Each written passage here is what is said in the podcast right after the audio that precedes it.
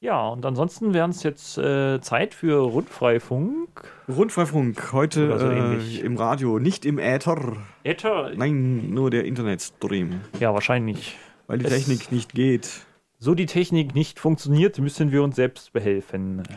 Genau. Ja. Worüber reden wir heute? Wir hoffen heute noch mal reden zu können. Also ich habe ein bisschen was rausgesucht. Vielleicht ist das auch interessant genau, für auf, dich. auf dem Boden Auf einer einer- Pizzaschachtel. Ja, Weil äh, geguckt, IPv6, ja, und dann habe ich hier unten, äh, du wirst es vielleicht erahnen. Freifunk Rheinland, Ja, Wuppertal. Das sind die, die auf Twitter folgen, oder? nein, das ist nicht nur das, was auf Twitter los ist. Das ist äh, vor allem das, was jetzt gerade aktuell an Communities in Deutschland aktiv ist. Okay. Äh, da habe ich mich gar nicht schlecht gestaunt, als ich mal die Liste im Wiki durchgegangen bin. Gronau, Hamburg, Ja, ja.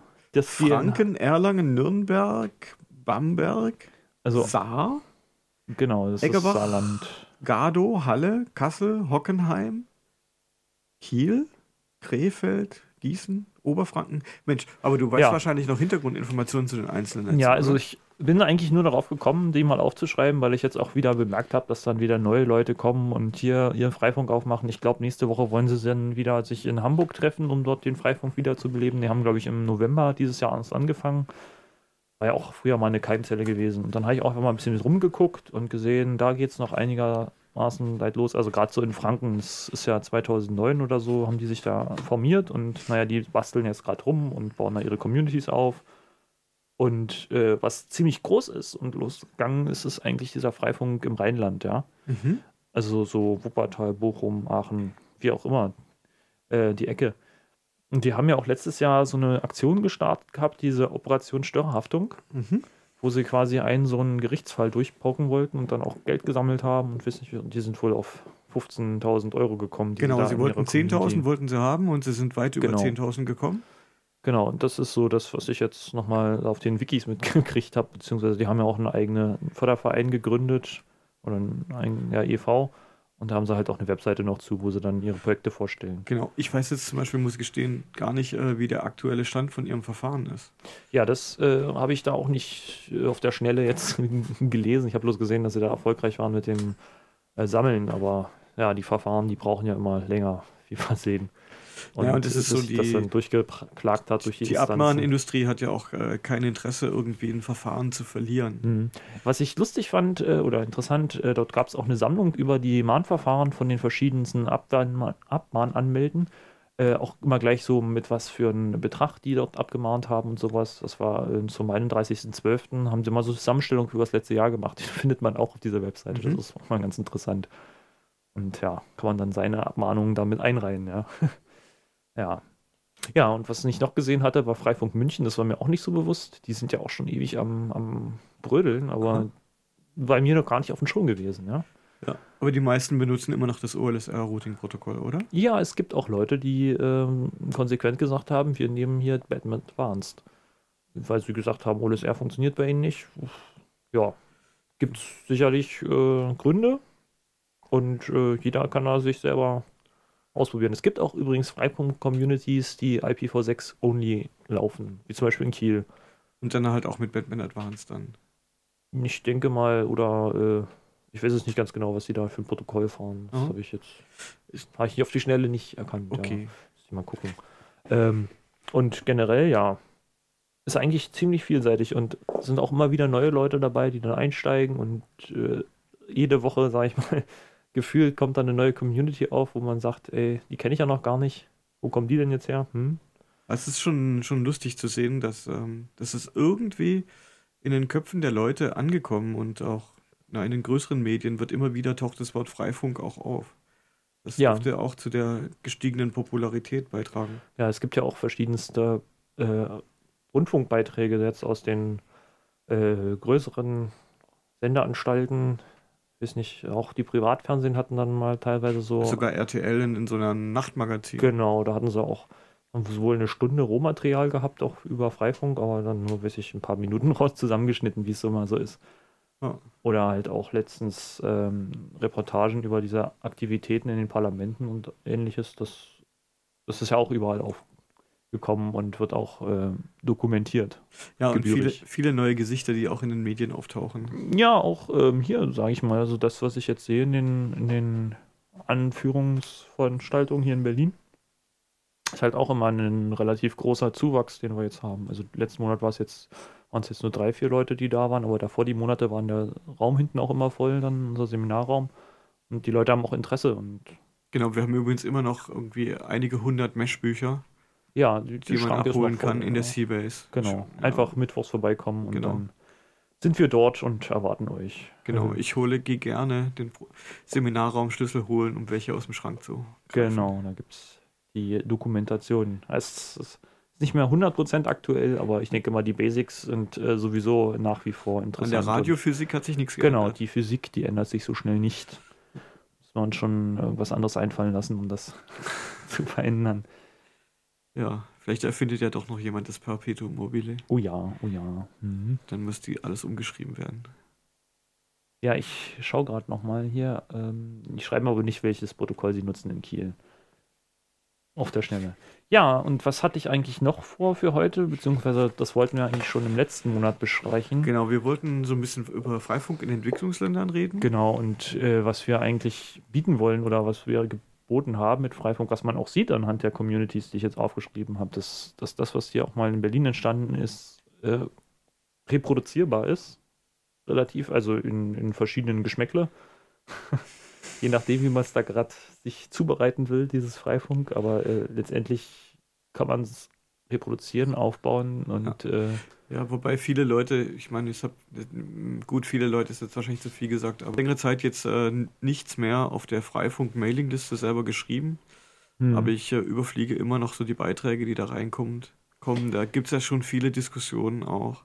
Taucht ja auch Ideologiediskussionen streckenweise auf. ja, und das ist. Da rufen Leute nach der Vereinheitlichung der Freifunknetzwerke und so weiter. Ja. Naja, das, äh, was dann auch kommt, äh, ist dann immer wieder dieses Gerane. Das ist manchmal äh, ein bisschen lästig, dass da äh, Leute sich profilieren wollen auf den Mailinglisten und naja.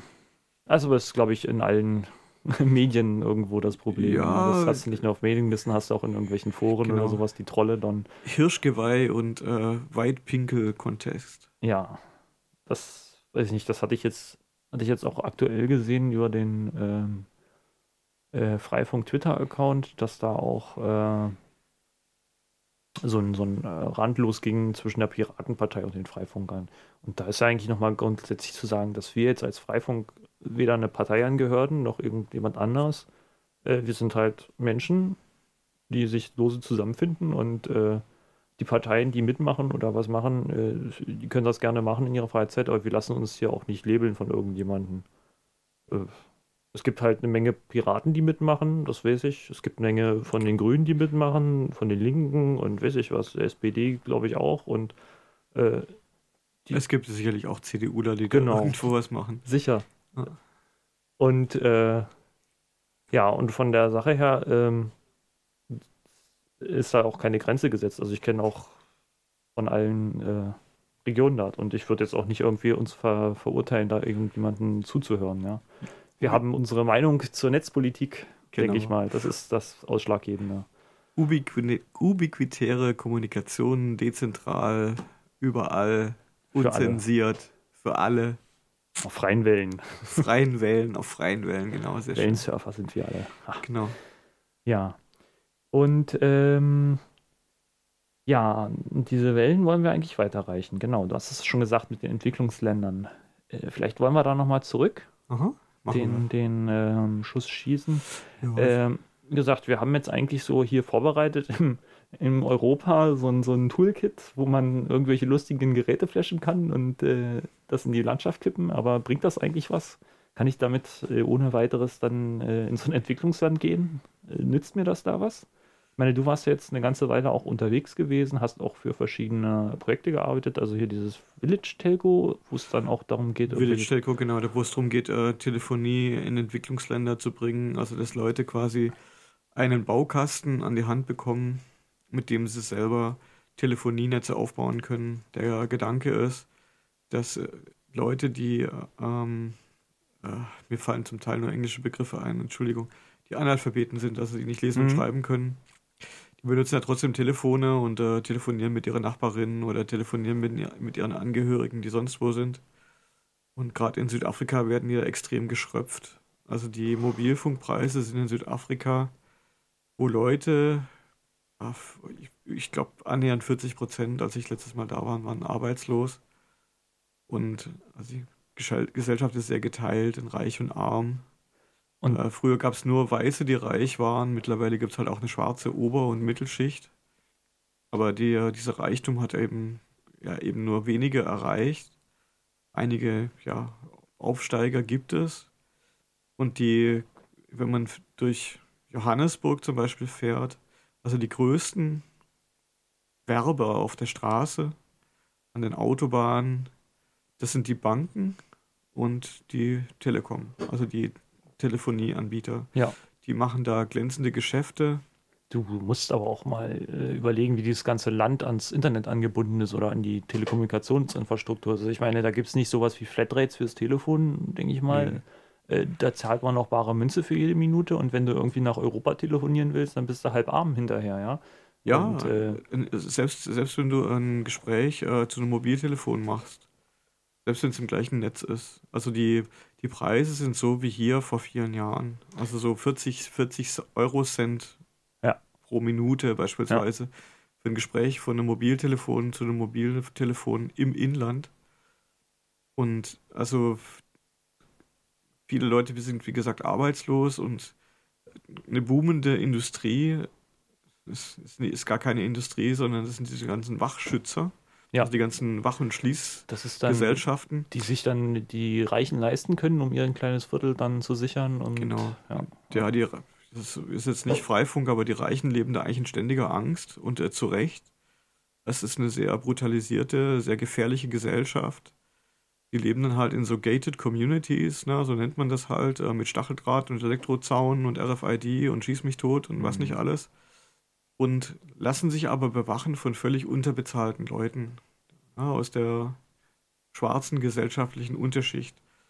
Und, äh, naja, und diese Leute, die Arbeiter da oder die Wachleute, die Putzfrauen, die sogenannten Domestic Workers, also es ist in Südafrika total üblich, dass Leute, die Geld haben, sich jemand leisten, der bei ihnen zu Hause putzt und kocht. Hm. Und die verdienen halt so 100, 120 Euros und davon kann man, sich, kann man, sich, nicht unbedingt, äh, davon kann man sich nicht unbedingt einen Telefonanschluss oder Internet leisten. Ja. Nee, äh, das sowieso nicht. Es ist wahrscheinlich, ich, ich weiß nicht, wie die Situation ist. Ich kenne das aus Indien, wo irgendwie an jeder Ecke ein Internetcafé steht und wo es alles relativ preiswert zu haben ist. Ich weiß nicht, ob das in Südafrika auch der Fall ist, dass man dort relativ einfach so preiswert im Internetcafé surfen kann. Äh, äh Im Internetcafé bin ich selber nicht gewesen. Ähm, ich habe jetzt äh, Internet übers Telefon benutzt, über das Smartphone. Da gab es dann halt so äh, 300 Megabyte Inklusivvolumen für 20 oder 30 Euro. Ja. Also, was immer zu bedenken ist dort, also mal abgesehen davon, dass man es vielleicht aus einem, aus einem Kaffee bekommt oder so, oder vielleicht doch das Geld hat, um sich irgendwie so einen, so einen Anschluss dort zu leisten. Aber letztendlich ist dieses Land auch unzureichend an äh, die Internetinfrastruktur angebunden. Also nicht nur Südafrika, Südafrika, Südafrika ist vielleicht noch relativ gut, ja, aber der Rest von Afrika, also gerade so die äh, Westküste. Nee, nee, nee, umgekehrt. Die umgekehrt, Ostküste. Umgekehrt. Also gut. bis zur Fußball-Weltmeisterschaft in ja. Südafrika war die Ostküste des afrikanischen Kontinents überhaupt nicht durch Seekabel angebunden. Überhaupt ja. nicht. Ja.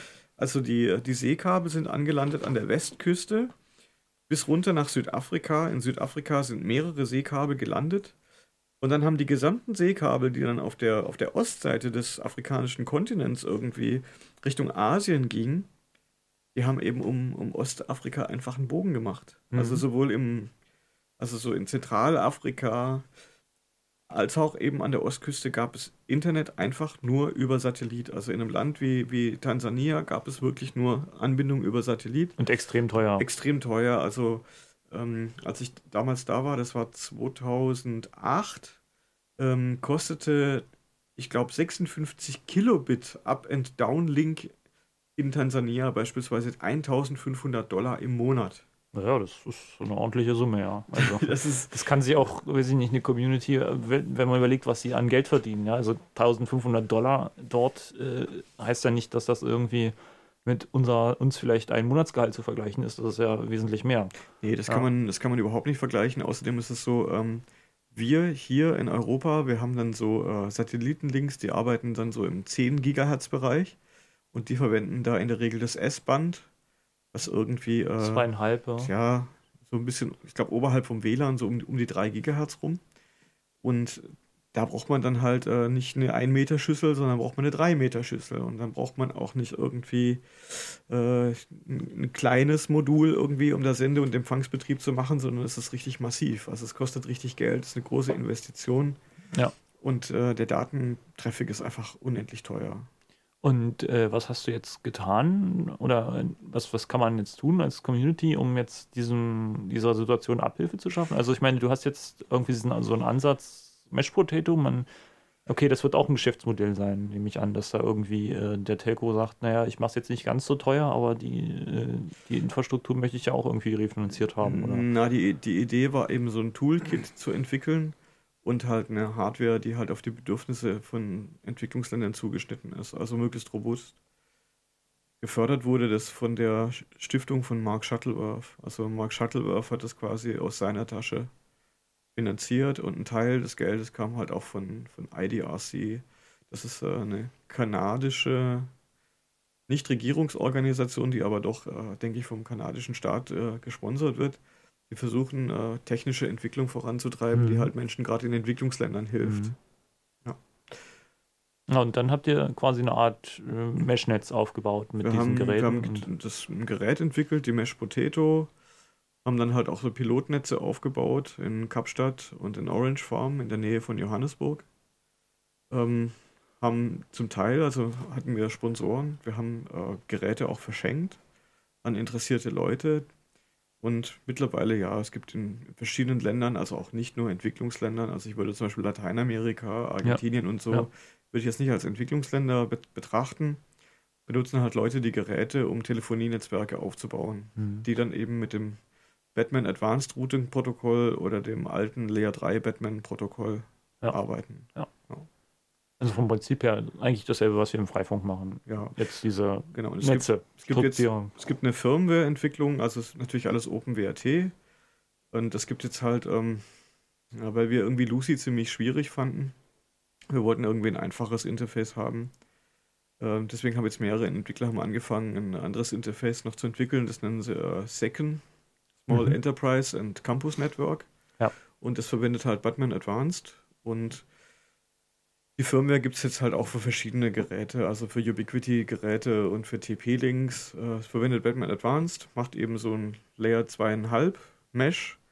Ähm, jedes Gerät äh, lässt dann Hotspot laufen und läuft im Ad-Hoc-Modus.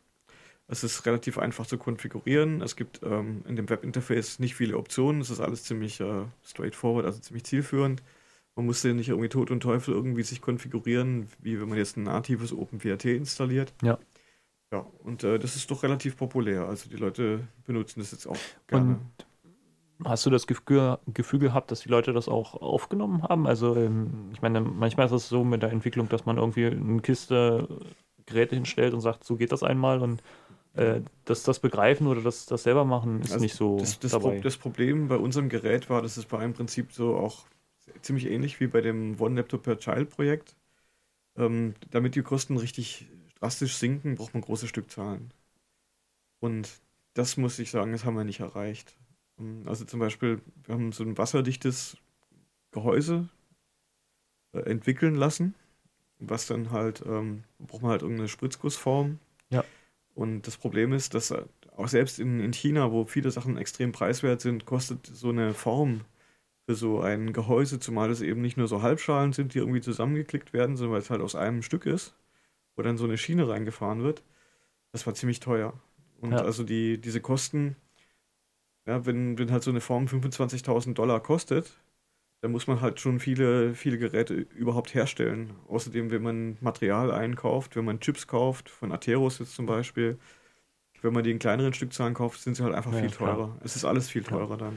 ja, aber ähm, Das heißt, wir waren eigentlich, wir waren mit dem Gerät oder sind mit dieser Mesh Potato der ersten Generation, waren wir eigentlich relativ gesehen zu teuer. Wir, Mhm. wir haben relativ viel geboten, aber es war halt auch einfach zu teuer. Man kann echt schwer mit anderen Firmen konkurrieren, die Geräte bauen und die hier in Europa verkauft werden für 16 Euro. Ja, ja. Also naja, das, das ist einfach die Masse dann, die dahinter steckt, ja. Aber ähm, andererseits, was jetzt vielleicht auch möglich wurde durch die ganzen Communities, die sich auch mit dem Freifunk gebildet hat, haben oder auch parallel oder was, was, was worauf wir aufgebaut haben, ähm, dieses Betriebssystem und alles, was jetzt zur Verfügung steht für diese Chips, also dass man einfach dahergehen kann, so einen Router nehmen kann oder so einen, so einen Chip nehmen kann und das zum Laufen zu bringen. Äh, das, goldene Zeiten. Also genau, für, mich, also. für mich ist zum Beispiel die, äh, dieses TP-Link-Modell 741, kostet bei meinem Lieblingselektronik-Höker, bei dem ich auch Bauteile kaufe, 15,85 Euro. Ja. Wenn ich ein einzelnes kaufe, plus Versandkosten. Und äh, wir haben früher, gab es ja gar nicht diese, diese Outdoor-Geräte oder sie waren unerschwinglich. Ähm, Plastikgehäuse, für was für den Außenbereich geeignet ist und 1585 und so ein PoE-Adapter, den man mittlerweile von ja. der Stange kaufen kann, also der passives PoE macht, also ohne dass es jetzt über 56 Volt geht. Das kann man heute fürs kleine Geld machen oder man kauft sich gleich äh, ein Outdoor-Gerät, wobei ja. ich nicht weiß, was das billigste Outdoor-Gerät kostet. Die Ubiquitys sind doch schon, sind schon re relativ teuer, oder? Ja, das ist um die 70 Euro so. Ja, das, also, das wie gesagt, also mit, so, mit so einem 15, 85 Euro Plastikrouter mit ein bisschen Heißkleber und ein bisschen Bastelei kann man sich einen, einen Meshknoten aufs Dach bauen. Der kostet einen dann irgendwie 25 Euro. Ja, je nachdem, wie du da hantierst, genau.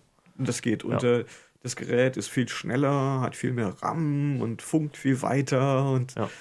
als das, was wir früher hatten. Genau, aber generell ist es, denke ich mal, aber auch so ein, so ein Anstoß gewesen. Oder ähm, ich meine, dadurch, dass die Community sowas entwickelt hat und letztendlich äh, diese Software äh, zur Verfügung gestellt hat und das jetzt auch auf so viele verschiedene Geräte portiert hat, äh, ja. hat, man, hat man einen riesengroßen Vorteil gegenüber jetzt, sage ich mal, einen, der nur sein Gerät nimmt und komplett neu was drauf entwickelt und da irgendwie erstmal jahrelang äh, für die grundlegenden Eigenschaften da Gehirnschmalz investieren muss, ja. Nee, das ist alles, das ist alles ja. da. Es gibt die WLAN-Treiber, die funktionieren.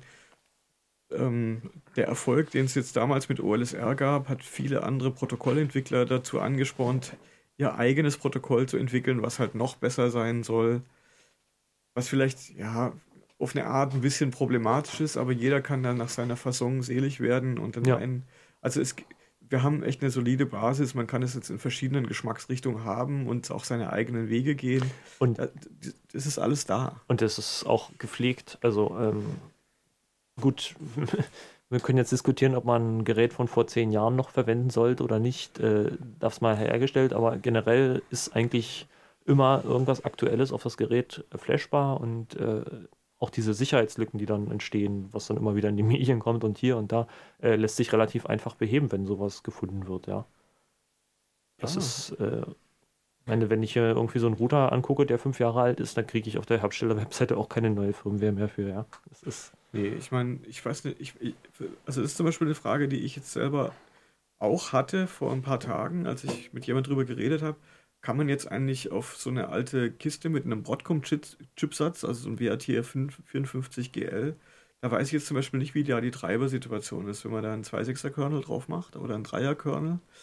Das wurde, glaube ich, portiert. Da. Und das WLAN halt wirklich im Ad-Hoc-Modus wirklich stabil läuft. Aber ich würde generell von diesen alten Geräten abraten, weil der, weil der Prozessor an sich schon mit dem neuen System überlastet ist. Also wenn du da irgendwie mal dieses Konfigurationsinterface aufmachst oder sowas, äh, Außerdem, ja. Ja, es gab halt irgendwie, ähm, die Geräte gibt's halt. Ja.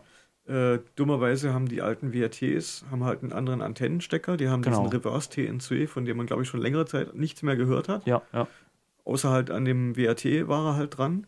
Und dann gibt es halt eine Richtantenne mit genau diesem Pigtail. Und das, so, ein, so ein Pigtail kostet halt nennenswertes Geld. Also deswegen ja. gibt es dann eine Motivation, vielleicht doch so eine alte Kiste damit weiter zu betreiben. Ja. Aber kann man das aufrüsten, wenn man einen, man braucht einen neuen Kernel für zum Beispiel für Batman Advanced. Ja, kein ja, Mensch hat es genau. für Kernel Version 2.4 zurückportiert. Das ist einfach viel zu aufwendig wäre. Ja, ja. Er muss auch irgendwann mal die alten Zöppen abschneiden. Dann, ja. Also es ist ja letztendlich so. Ja. Also äh, ich finde schon, dass das dass eine Hardware-Generation, wenn ich das in Freifunk einsetze, ich kalkuliere sie für zwei Jahre. Und, und okay, sie kann länger laufen, das kann funktionieren, aber äh, wenn sie vier Jahre alt ist, hat sie Wir A schon, wenn für meinen Zweck, Wir wenn haben ich hier jetzt surfe, äh, Wir haben in Berlin auf mehreren Kirchen läuft immer noch Broadcom-Hardware Ja, ja. mit Kernel 2.4. ja, das Oder- ist aber auch äh, irgendwie die Maintenance, die da fehlt bei den Geräten. Ja. Also ich Da kann, gibt's, da gibt's die viele fallen dann auch Probleme. teilweise irgendwann auf, aber man sieht, wie langlebig die Dinger sind. Also Ja, da sind ja, da ja. Stationen, da waren acht WATs. Ja, die laufen dann immer noch, Ja, ja, klar. bis einer den Stecker zieht. Aber wobei mir ist auch schon mal ein Router richtig gestorben, also auch aus einer relativ frühen Generation mit G-Hardware. Ist dann richtig das Radio taub geworden. Also mit mehreren habe ich das schon gesehen, dass, dass die Radios taub werden. Ich weiß nicht, ob mit WAT. Aber das war jetzt zum Beispiel auch ein Gerät, was nicht unbedingt draußen hing oder so. Also es war im Büro und dann. Ja, also hey, kann, kann es geben, Genau. Elektromigration Ja, oder sicher. elektrostatische Entladung, die irgendwo etwas tötet in dem Gerät. Ja. Ist immer drin. Genau. Einmal Ja, falsch angefasst. über Du hast, du hast, irgend, du hast irgendwo recht. Also ich würde auch tendenziell, wenn man es kann, eher so diese Geräte dann halt äh, durch neue ersetzen. Andererseits, ich meine, früher, ganz früher habe ich halt so mit Recycling halt gebastelt. Ja. Habe alte PCs genommen, da halt eine, eine ISA zu PCMSAE Bridge reingesteckt, damit man so eine Ja, ja, klar. Oder, oder so ein Mehrfachadapter, dass man dann gleich mehrere WLAN-Karten reinstecken kann. Ne? genau, genau. Na sicher, sicher. Aber ich, wie gesagt, Da will äh, keiner zurück. da will oder? keiner zurück, ja. Und außerdem, das, was du jetzt an Leistung kriegst und dein Stromverbrauch, das, also gerade, ein Watt. Ein Ja. Watt mittlerweile. Ja. und, und die, die äh, Netzgeräte sind mittlerweile so hocheffizient geworden, ja, dass das, also im Vergleich zu früher so einem passiven Steckernetzteil Der alte mit Trafo drin, wurde ja ja. mit, wurde noch mit so einem richtigen Eisentrafo ja, geliefert. ja.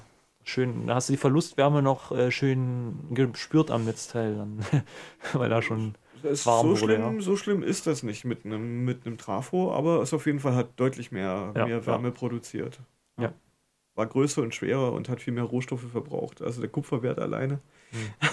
kriegst du wahrscheinlich bald, bald einen neuen Router für, Genau. für den alten Für das Trafo. alte Netzteil, wenn du das Kupfer rausholst. Ja. Ja, Mensch, Elektra, ist schon wieder fast vorbei. Ich würde jetzt noch Musik anschmeißen. Schmeiß Musik an. Und äh, wir hören uns dann wieder im Mai.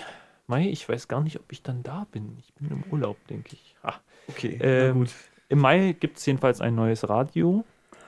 Hier auf äh, 88.4 Genau. Berlin. Und Wer sich angesprochen fühlt, kann mitmachen, damit ich hier nicht alleine im Studio sitze. genau, müssen wir mal schauen, was wir da organisieren. Ja, oder Okay. wir, wir produzieren mal was vor oder irgendwas. Das können wir auch machen, ja. Wir, wir werden, werden wir Möglichkeiten finden. Genau, unsere letzte Sendung ist ja leider ausgefallen. Genau, durch technische Probleme äh, verschoben Genau. auf Okay. eine bestimmte Zeit. Das war's dann. Das aus war's vom Freifunkradio, genau. April. April, April. Einen schönen Frühling euch.